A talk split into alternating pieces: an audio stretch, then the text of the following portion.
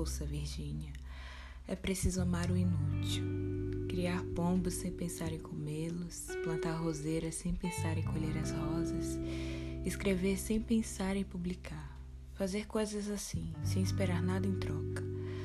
A distância mais curta entre dois pontos pode ser a linha reta, mas é nos caminhos curvos que se encontram as melhores coisas.